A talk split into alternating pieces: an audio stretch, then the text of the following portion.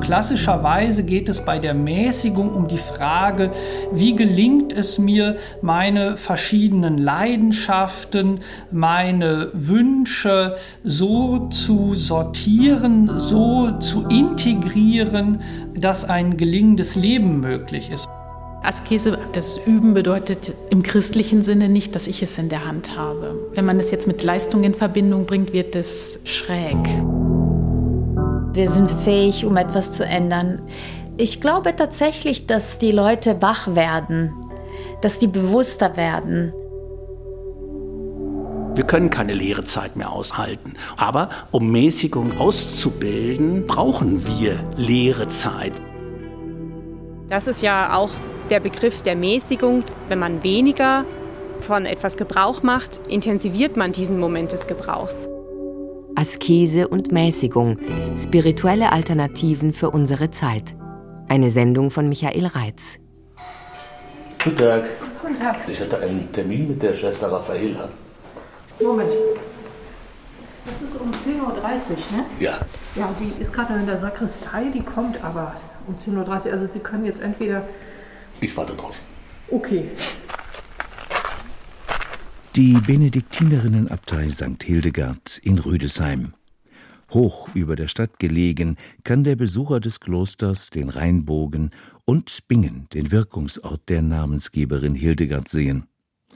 Seit dem 12. Jahrhundert, in dem die große Mystikerin lebte, ist etwas in den letzten 800 Jahren gleich geblieben: das Bedürfnis der Menschen nach Ruhe und Einkehr.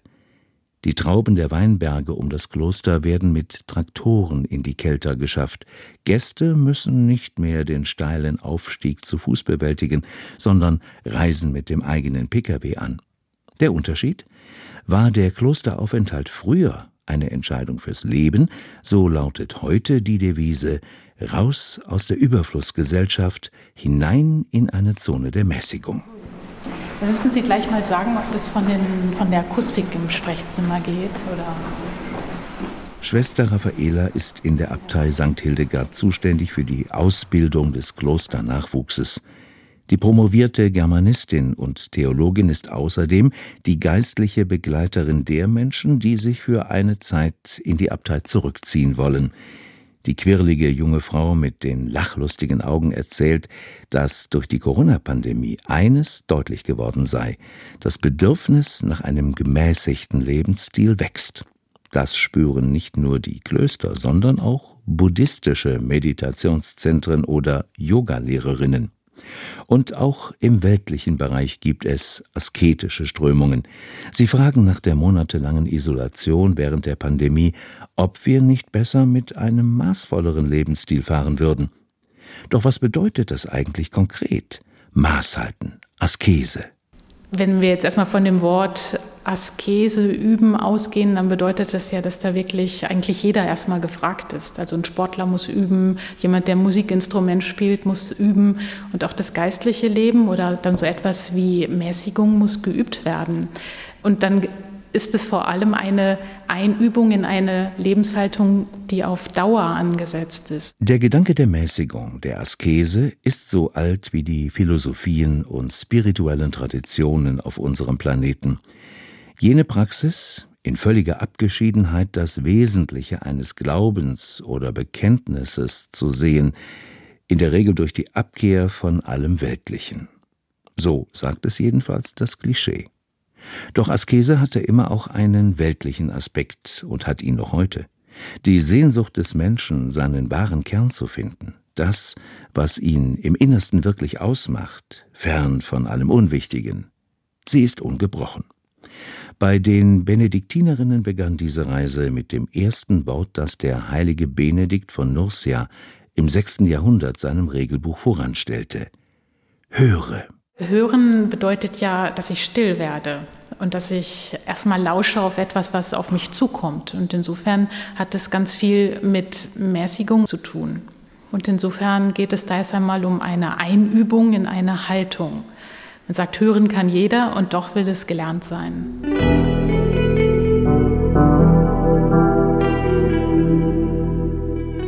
Werte wie Wohlstand, so Schwester Raffaela weiter, gesellschaftliches Ansehen oder berufliche Karriere sind zwar durchaus erstrebenswert, aber mit der seelischen Gesundheit einer Person, ihrem Bedürfnis nach innerer Entwicklung haben sie meist nichts zu tun.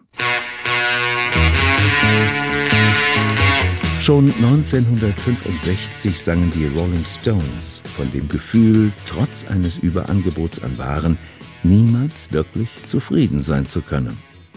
Professor Thomas Vogel hat diesen Gedanken weiterverfolgt. Er lehrt Erziehungswissenschaft an der Pädagogischen Hochschule Heidelberg und ist Autor des 2018 erschienenen Buchs Mäßigung, was wir von einer alten Tugend lernen können. Dort beschreibt er, dass persönliche und gesellschaftliche Veränderung Hand in Hand gehen müssen, wenn wir noch schlimmere Folgen unseres Lebensstils verhindern wollen. Wir können auch kein richtiges Maß bestimmen, sondern wir müssen eigentlich nur ein richtiges Maß erspüren im Umgang mit uns selber, im Umgang mit der äußeren Natur. Von daher ist die Mäßigungsphilosophie eigentlich die entscheidende Philosophie für die Zukunft unseres Globus. Die Muße, das Gehen lassen oder der kreative Umgang mit dem Dasein gehen uns in der Welt des hyperschnellen Internets oder des allseits verfügbaren üppigen Freizeitangebots verloren.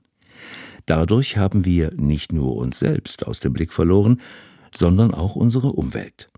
Nach Angaben der Nichtregierungsorganisation World Wildlife Fund brauchen wir in einem Jahr so viel Gas, Kohle und Erdöl, wie der Planet in den letzten 100.000 Jahren produziert hat. Dass das nicht gut gehen kann, müsste eigentlich jedem einleuchten. Thomas Vogel blickt während des Gesprächs oft nachdenklich skeptisch auf den Campus der Universität. Für ihn beginnt das Problematische an der Mäßigung schon mit dem Wort selbst. Es wird auch oft gleichgesetzt mit Verzicht, mit Einschränkung, mit Beschränkung, mit Zügelung der Lust und andere Dinge. Von daher müssen wir da erst einmal Klarheit herstellen, dass Mäßigung eigentlich nicht Verzicht bedeutet, sondern die Suche nach einem richtigen Maß. Also es ist im Grunde genommen die Fähigkeit, äh, des Menschen zur Selbstbeschränkung auf das Gute und das Wesentliche. Doch diese Selbstbeschränkung, die Mäßigung oder Askese, scheint viele Menschen gleichzeitig zu faszinieren und abzuschrecken. Zwar merken die Zeitgenossinnen, dass sie überfrachtet sind mit zu vielen Dingen, hinzu kommt die Informationsflut, die sich oft wie ein Tsunami darstellt, aber in diesem Szenario Askese zu praktizieren, kann die Furcht erzeugen, aus dem gesellschaftlichen Kontext zu fallen.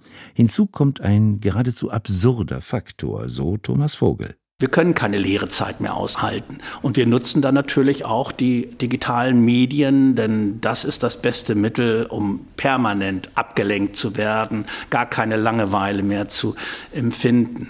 Aber um Mäßigung auszubilden, brauchen wir leere Zeit. Und nicht nur das. Die Vorstellung, eine disziplinierte Ordnung durchzuhalten, die zur Askese dazugehört, ist vielen Menschen fremd. Deshalb, so Schwester Raffaela, muss eine Größe bei allen Übungen zur Mäßigung hinzukommen. Zur Ordnung muss es als Gegen- oder als weiteres Element unbedingt auch eine Öffnung geben, eine Freiheit, sonst wird eine Ordnung wieder eng. Bei einem kurzen Rundgang durch den Klostergarten sagt Schwester Raffaela, dass wir Wohlstandsmenschen vor allem auf Kosten anderer leben und zu viele Ressourcen verbrauchen ein Grund mehr, sich wieder in die Askese einzuüben. Als wir ins Hauptgebäude zurückkehren, steht eine Gruppe von Besuchern vor der Tür. Wir wollen gerne gucken. Ja, die Klosterpforte ist nur für Gäste des Hauses. Das ist jetzt nichts zu besichtigen. Ach so. Ach so. Nicht mit fanatischem Bierernst, aber doch mit dem nötigen Eifer sollte der asketische Weg der Mäßigung gegangen werden. Deutlich wird das auch an der Innenarchitektur des Klosters. In den vier lichtdurchfluteten Kreuzgängen von jeweils 100 Metern Länge herrscht absolute Ruhe. Sie dienen der inneren Einkehr der Schwestern, der Besinnung in der Stille.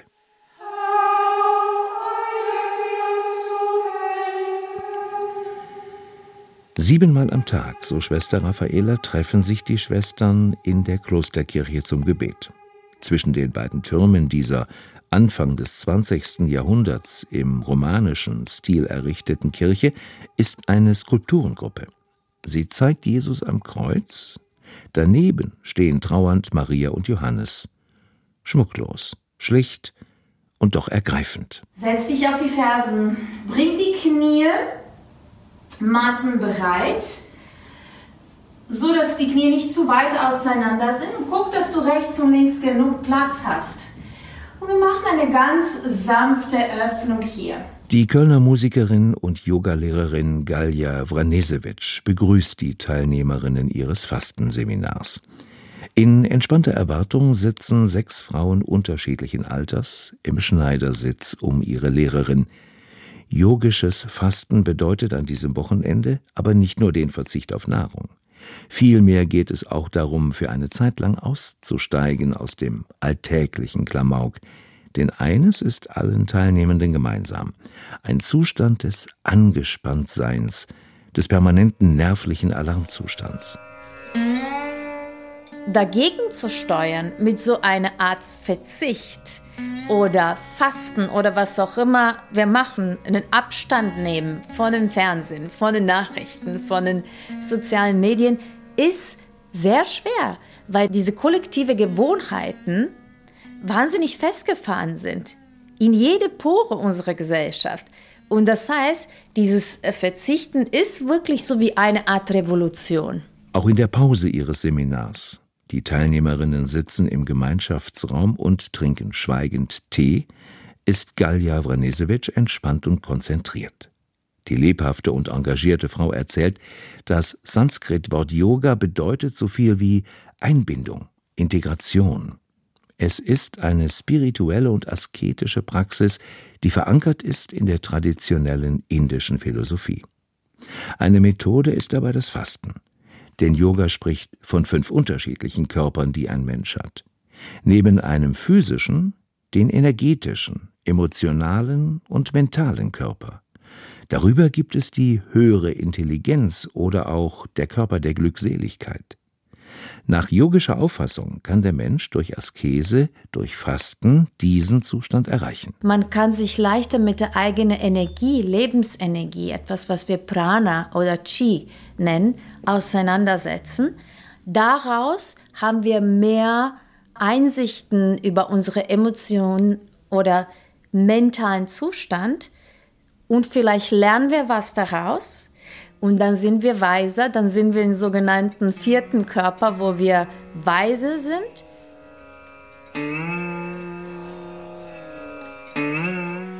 Tatsächlich ist das so aus der yogischen Sicht, dass wenn wir auf etwas verzichten, es kann Nahrung sein komplett oder eine Lebensmittel, auf der wir verzichten oder auch andere Sachen, auf äh, die wir verzichten könnten, heißt das, dass wir etwas in uns reinigen etwas wird gereinigt. Und nicht nur auf körperlicher Ebene, nicht nur auf Zellenebene, sondern wir reden über eine Reinigung im Geiste auch.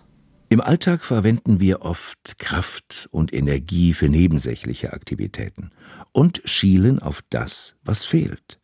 Die asketischen Traditionen dagegen verweisen immer darauf, das Naheliegende zu tun, so Galja Vranesewitsch. Wir essen ständig, wir sind nonstop in einem Verdauungsmodus.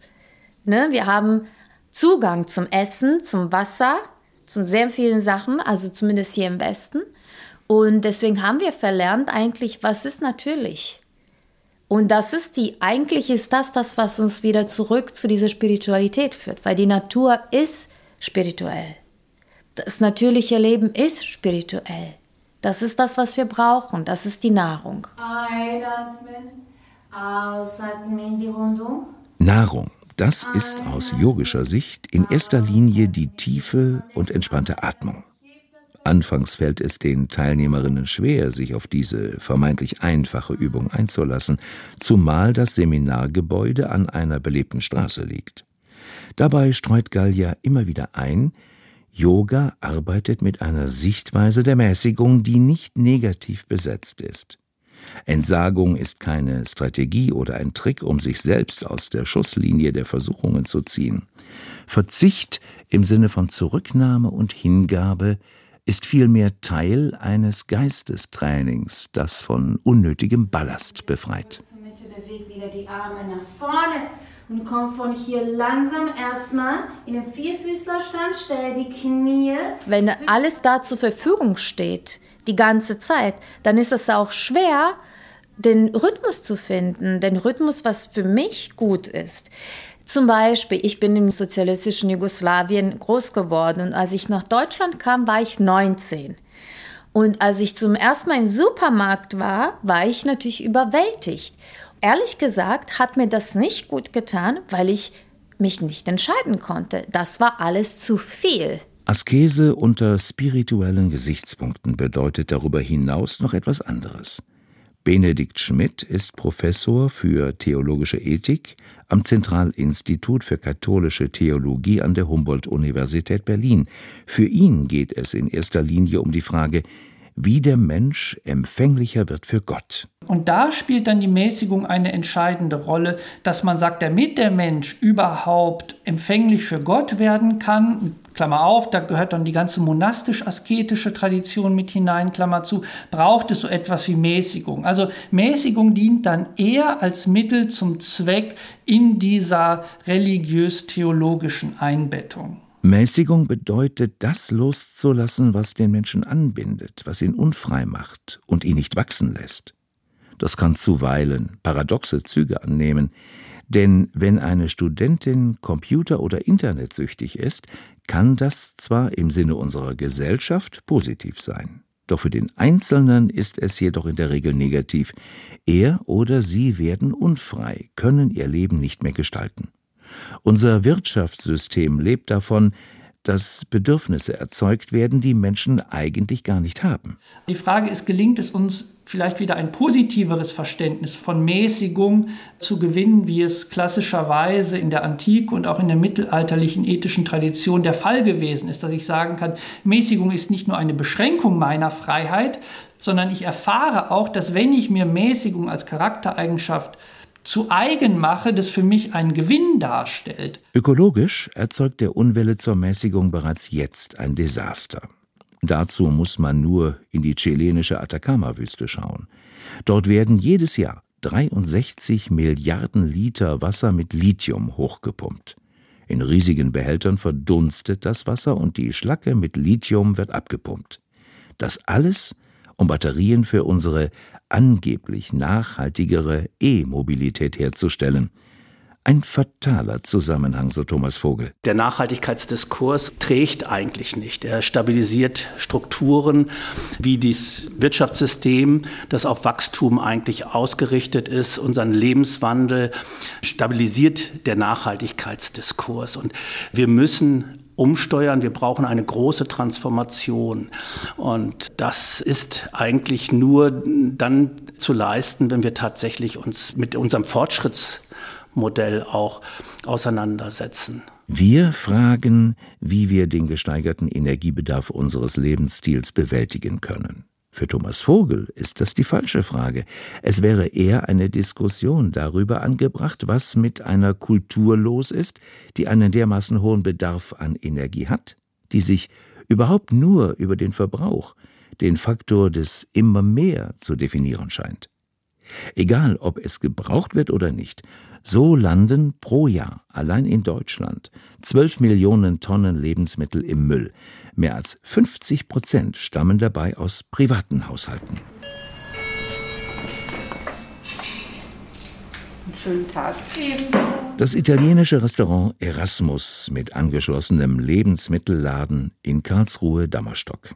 Besitzer sind die Eheleute Andrea und Marcello Galotti. Es ist früher Nachmittag und Marcello zupft Artischockenblätter aus der Frucht, bereitet die Menüs für den Abend vor. Ganz oft ist es in den letzten Jahren begegnet, dass immer alles so extrem ist. Ne? Dann wird gefragt, darf man noch Fleisch essen? Oder geht vegane Küche Gourmet. Das ist immer so extremistisch. Die Eheleute Galotti haben sich der internationalen Slow Food Bewegung verschrieben, die weltweit mehr als 80.000 Mitglieder hat. Sie wurde 1986 als bewusster Gegenentwurf zum Fast Food von dem italienischen Publizisten und Soziologen Carlo Petrini gegründet. Carlo Petrini hat eben damals angefangen, seinen Standpunkt zu verteidigen und zu sagen, also wenn wir diese ganze Kultur des Essens, des Genießens, des Miteinander am Tisch sitzen, des uns mit unseren Lebensmitteln auseinandersetzens, wenn wir das so vernachlässigen, dann vernachlässigen wir im Endeffekt uns selbst. Wenn wir das alles aus den Augen verlieren, dann verlieren wir uns selbst aus den Augen. Slow Food steht für Genuss ohne Verschwendung. Gut, sauber und fair sind die Grundbegriffe dieser Art der Gastronomie und des Umgangs mit Lebensmitteln. Dabei geht es um die Erhaltung der regionalen Küche und die Stärkung der lokalen Produktion. Das ist ja auch der Begriff der Mäßigung, dass man sagt, wenn man weniger sich von etwas Gebrauch macht, intensiviert man diesen Moment des Gebrauchs. Hinter jedem Nein steckt ja irgendwo dann auch ein Ja. Ne? Also ich sage Nein zu einem ausufernden Fleischgenuss und sage Ja zu einer Vielfalt von Gemüsesorten oder zu einer Vielfalt von Zubereitungsarten von vermeintlich banalen Gemüsesorten. Lange Lieferketten und exotische Produkte werden ebenso abgelehnt wie die Massentierhaltung oder gentechnisch veränderte Lebensmittel. Die Slow-Food-Restaurants stehen im direkten Kontakt zu den Produzentinnen und Produzenten. Regelmäßig werden Messen und Informationsveranstaltungen abgehalten, beispielsweise zu den Gefahren des Fast-Foods oder generell einer übermäßigen und damit falschen Ernährung. Die Hauptsache beschreibt Andrea Galotti so. Slow Food ist eine Vereinigung, die Genießer versammelt, die sich dafür einsetzen, dass der Genuss als Menschenrecht anerkannt wird. Was nicht bedeutet, wir sprechen jetzt von irgendeinem Genuss, der jetzt elitär wäre, sondern wirklich dieses Prinzip des sich auf etwas Einlassens und ja, sich dafür hingeben und eben den vollen Genuss kennenlernen. Köche, Bäuerinnen, Lebensmittelhandwerker, aber auch Künstlerinnen und Studierende engagieren sich bei Slow Food. Die bekannteste deutsche Organisation ist der Verein wir haben es satt. Sie veranstaltet alljährlich eine große Demonstration gegen die Agrarindustrie und Massentierhaltung. Weitere Themen sind Biodiversität und die enorme Verschwendung von Nahrungsmitteln. Mäßigung spielt insofern eine Rolle, als dass wir ja mittlerweile erkannt haben, unsere Ressourcen sind begrenzt und dieser, sage ich mal, Genussbegriff aus den letzten 70 Jahren des immer höher, schneller, weiters, immer verfügbaren Luxusproduktes. Dieser Begriff ist ja ein sehr junger Begriff und da weist Slow Food darauf hin, dass das eigentlich nie so war in unserer Geschichte. Wir hatten immer Zeiten eines Mangels und Zeiten einer Verfügbarkeit und dieser Wechsel dieser Zeiten hat eigentlich das Leben ausgemacht. Macht euch die Erde untertan, heißt es im Buch Genesis. Damit ist nicht gemeint, den Planeten auszubeuten, vielmehr ist es eine Aufforderung, die Früchte der Erde mit Respekt zu behandeln und nicht wie eine Spekulationsmasse, die man zur Not auch vernichtet, um die Preise zu beeinflussen. Slow Food hat schon eine gewisse auch spirituelle Dimension, genauso wie es eben auch eine politische Dimension hat. Also die Mitglieder, die ich kennen und schätzen gelernt habe bei Slow Food, wünschen sich schon, dass eine positive Entwicklung für möglichst viele Menschen auf der Welt äh, jetzt vonstatten geht durch diese Slow Food Bewegung. In allen unterschiedlichen Ländern, nicht nur hier bei uns in der westlichen Welt.